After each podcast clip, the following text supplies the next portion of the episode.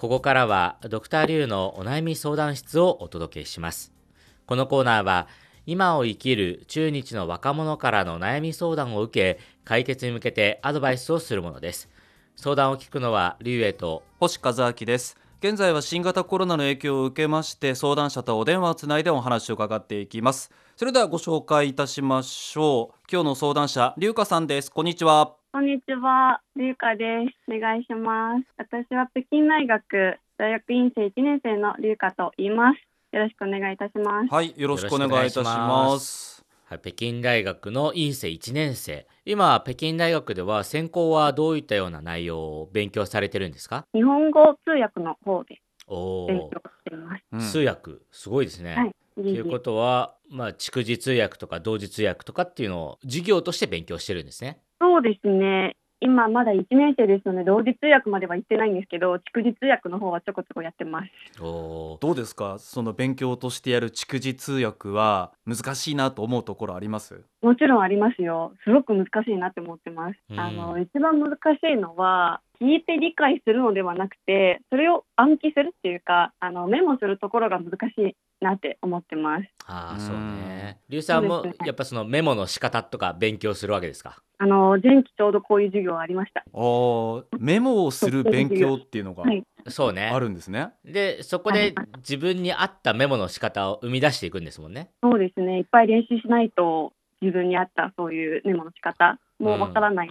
練習するしかないですね。それは例えばなんだろう人によってはもう単語中心に書いていくとかもしくはこう言い回し中心に書いていくとかいろいろあるんですか、あります。そもそも言語うん、日本語でメモするのか、それとも中国語あるいは英語が上手い人だったら英語でメモするのもいろいろありまして、本は当に自分に合うそのメモの取り方を見つけないとなかなかそううまくならないっていうふうにはなっているみたいですあね。本当に人それぞれ違うんですね、はい。そうね。やっぱ自分流をね生み出していく過程が難しいんですよね。はい。リュウカさんはそのメモを勉強していく上で何か自分流のものをもう生みましたか？そこまではないんですけど、はい、本当にそこまではないんですが、例えばさっき言ってましたその言葉、日本語とか中国語とかどっちで、えー、とメモを取るっていうと、うん。両方使って挟みながら取るようにはしています。おーやっぱりこうメモを取る内容全部覚えるのがうん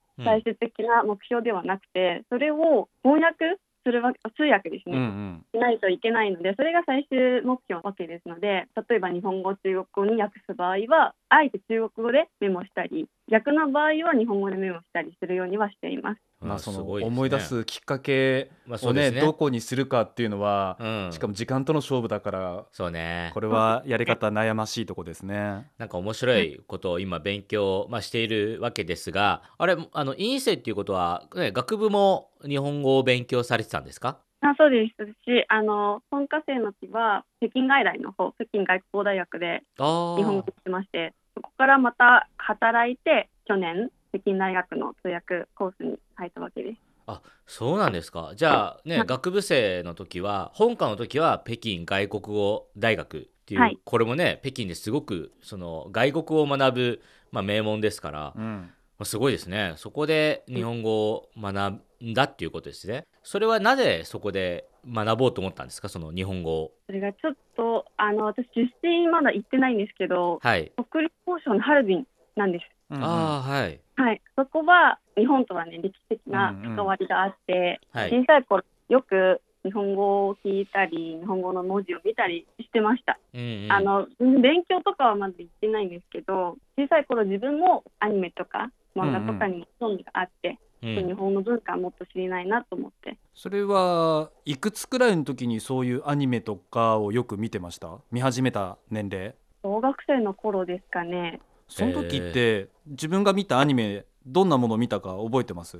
あーナルトとか。あーなるほどね。か。そっか、はい。そういう時放代か。送されてます。はい、あ放送されてたんだ。テレビで、はい、テレビで。えーテレビでナルトやってたんだ。やってましたね。あの中国語アフレコの方なんですけどえー、へー。そうなんだ。なんかすごいね、それは。うん。高校に入って私あの理系だったんですけどなんかはい。文系、なんか覚えるのが大変でそういうのは向いてないなと思って自分で理系選んだんですけどうん。英語がなんとなく一番うまかったからう、んうん。もしかすると自分が言葉の勉強に向いているのかもしれないなっていうふうに気づいて大学に入ってももっと他の言語言葉の方を学んでみたいなって思いました。でも結局ね本格的な外国語として勉強を始めたのは大学からってことですもんねに、。そうです。大学に入ってからです。すごいですねそこからねもうこんだけ喋れるようになれるんだっていうのがね、うんすごいなんかもう自然ですもんねね。勉強してどれくらい経ちましたかね？7それから、えー、と 北京外大で勉強してから少しね働いてからってことだったんですけど、その働いたってのはどういうお仕事をされてたんですか、私日本で働いてまして。ほうほあの職種から言うと営業だったんです。はい業界というとあのインフラ業、へうえ営業やってました。それは何年間ぐらい働いてたんですか？2年ぐらいでした。なぜその日本で働こうと思ったんですか？一回さば遡るんですけど、うん。大学時代一回交換留学したことがあって東京だったんですが、はい、うん。その留学生活がすごく楽しくてう、ん。うーん。1年じゃ足りないなっていうふうに思ってまして、うん。もっと日本の文化とか知りたいなと思ってであの交換留学でしたから一回中国の大学に戻って卒業をしてまた進路を決めるときにもっとあの日本語を使う仕事したいなと思ってうん。中国でももちろん日系企業でしたらあの日本語を全然使えるんですけど、うん。仕事だけじゃなくて生活のツールとしても日本語を使いたいと思いまして、あうん。のとりあえず日本での就職を挑戦してみようか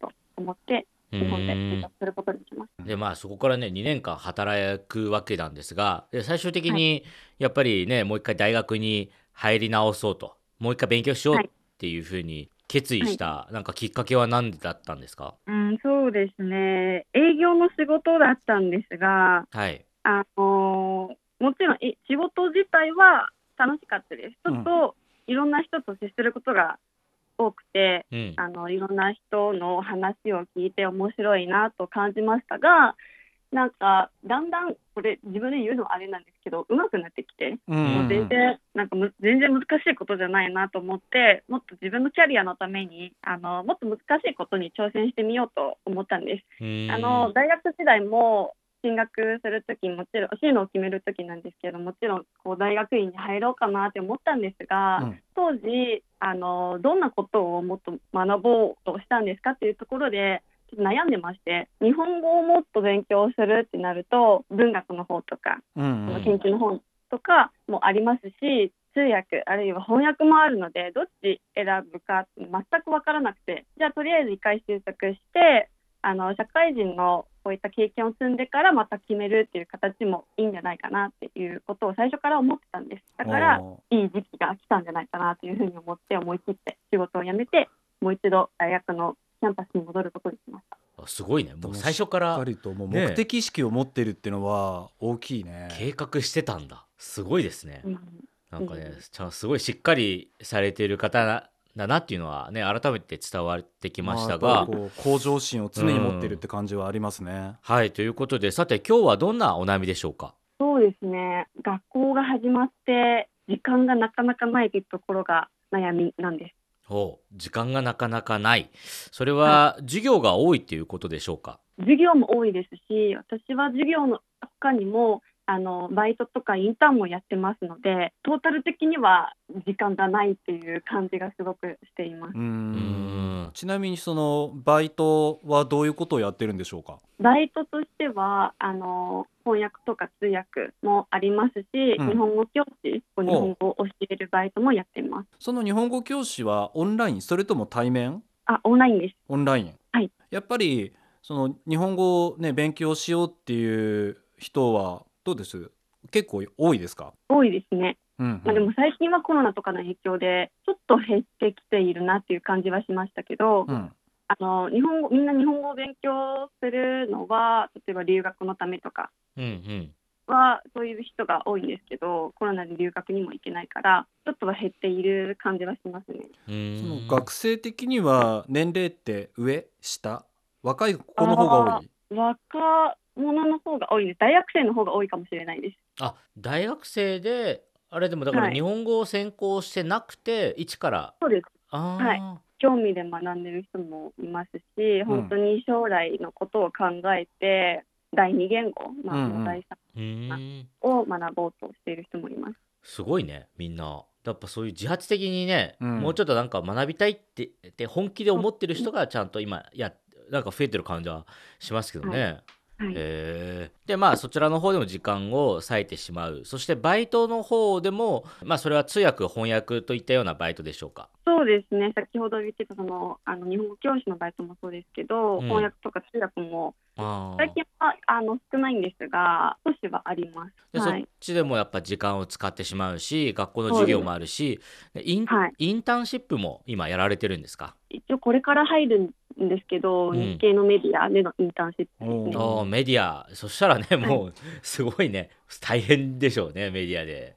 インターンシップをやると。もっと忙しくなりうそう、ん。ありますね。ということは、まあまあいろいろその時間を使い分けるというかちょっと時間のタイムスケジュールを組むのが難しくなってで、はい。どちらにも専念できなくなるっていうそういう心配っていうことですか？そうです、そうです。本当にどどっちにも専念できなくて、もっと学業に専念したいと思ったんですけど、うんあのそれと同時にバイトとかそういった経験も積んでおいた方がいいかなと思いまして、うねどっちも諦めきれないということですね。うんやっぱり多分これはもう社会人経験もしてるからこその、うんそうねの勉強以外の大切さも分かりしかも勉強したい気持ちもあるっていう感じが。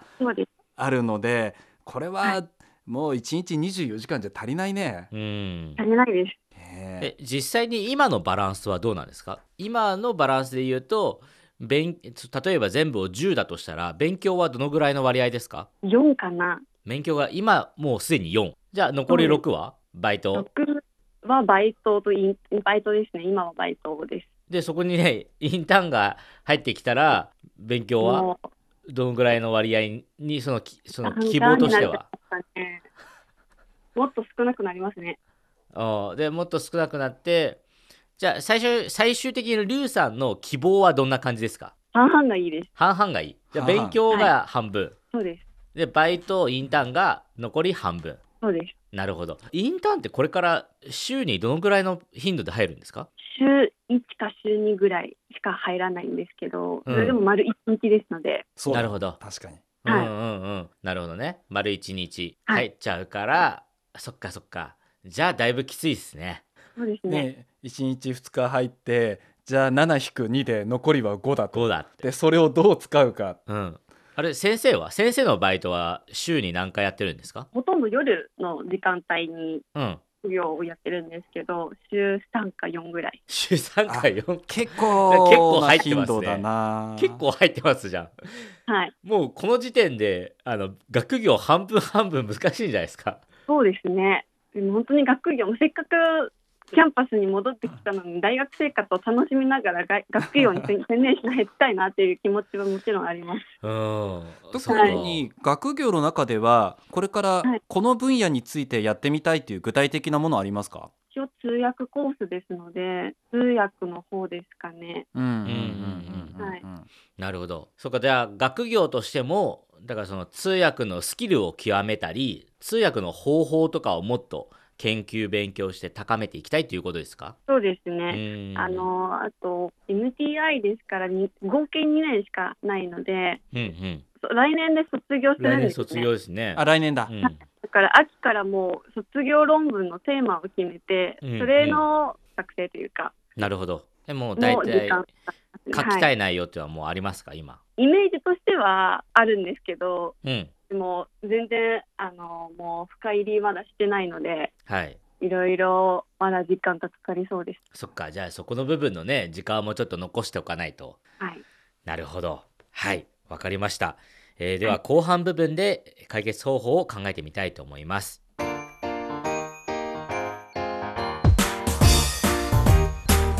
お聞きの放送は北京放送中国国際放送局です。ドクターリュウのお悩み相談室。今日は北京大学院生1年生のリュウカさんのとにかく時間がないというお悩みをお届けしています、なんか今までにないとてもシンプルで分かりやすいおはい。悩みですね、そうですね。もう学生のすべての生活をうん。ギュッというふうにね、凝縮したそういったような悩みですが、はい、でじゃあしかもあの先ほどね打ち合わせの時に話したら、まあ、時間がないと、もう48時間欲しいと言ってたぐらいなので、はい。なんかその忙しさはねとても分かりますね。うん。はいということでじゃあまずは星さんの方からはい。アドバイスをお願いします。わかりました、えー私のアドバイスですがそのままで大丈夫っていうことですね。もちろん今時間がねなかなか取れなくて大変だとどうしたらいいだろうって焦る気持ちはもちろんあると思いますでこちらからお悩みを聞いておいてそのままでいいっていうのはちょっとあまりにもね ちょっと無責任なんじゃないと思われるかもしれませんが先ほどお話を聞いた時に今の全体的なバランスとしては勉強が4にバイトいバイトが6、まあ、これで計10と。でその中で、まあ、今後さらにインターンが増えてくる勉強の時間も増やしたいということですが気持ちちょっとだけバイトの割合を減らすそうするとえー6-1で5になりますと。ででさらに今1個空きました。でこの1個の空いた部分がインターンが入ります。そうすると勉強4バイト5インターン1計10という流れになります。そしてインターンをするのは今回日系のメディアということなので実際に働きながら社会の様子を知りながらかつ日本メディアなのでえー日本語を使って勉強していくということなので、うん実はこれがこのインターンの1という数字が勉強の方に入ります。そうすると勉強後バイト後という数字に変わりますね。う。うんでさらに龍華さんの理想としては55がいいですねとうんうん。勉強後それ以外5と言っていたのでなんとここでうまく成立するわけですね。うんなるほど。でだからインターンを始めることによって気持ちちょっとだけバイトを、えー割合を減らすとそうすることで、このまま大学の勉強もしながらさらに外に出て、まあ、日本語を使った社会勉強というものをしながら成立することができるので実はもう今考えているプランはこれからの理想的な時間の使い方になるということになりますのでもうそのまま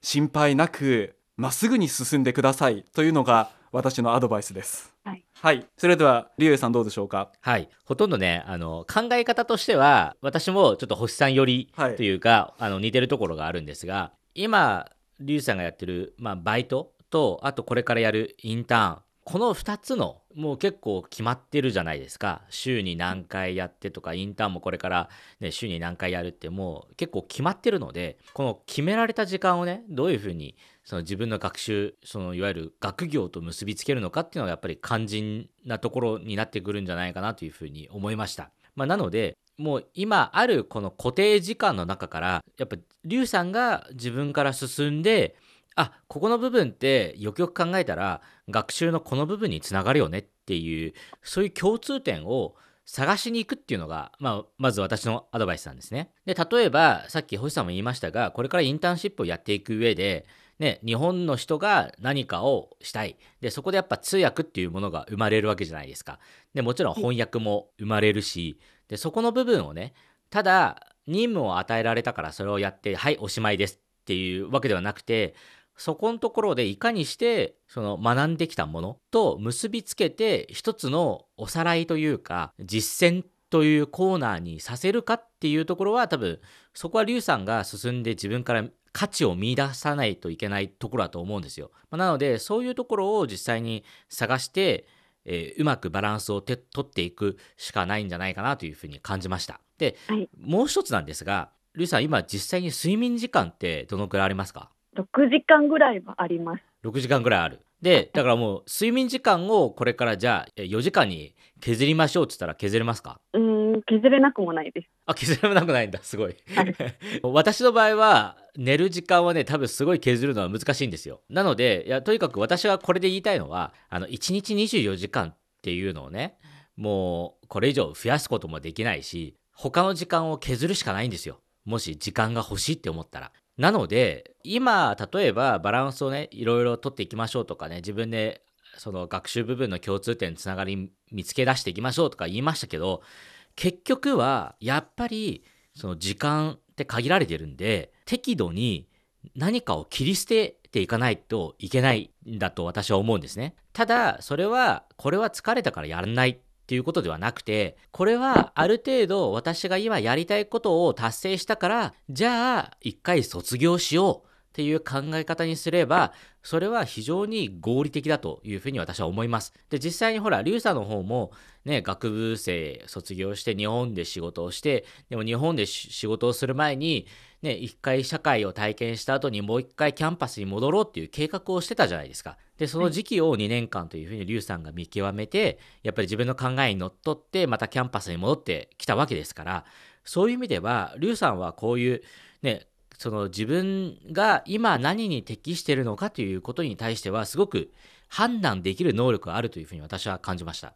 まあ、なので今は、ね、もちろんまだ若いですしいろいろ体験するということは大切なので精一杯自分の時間を削っていろんなものを体験していくっていうのが大切だと思いますがゆくゆくは先ほど言ったように、ね、卒業論文も控える中やっぱりもっといろんな時間を学業に分担し学業にやっぱり振り分けないといけない時期が来るかもしれないのでそういう意味では、まあ、いざとそういう時期になったらある程度適度に合理的に時間を配分するというのも必要になってくると思うのでそこに向けたねそのさらに時間の配分っていうのも今できることなのでそういう意味では限られた時間の中で何かを切り捨てていくっていうのも、まあ、視野に入れていただければと思いました。というのが私のアドバイスです。ありがとうございます。はい。ということで、まあ、リュウさんいかがでしょうか？いや本当に星さんとリュウさんがおっしゃったように私自身の捉え方が大事だなっていうことに気づかせてくれてありがとうございますまさにその通りだと思いますあの星さんが言ってたそのままで大丈夫っていう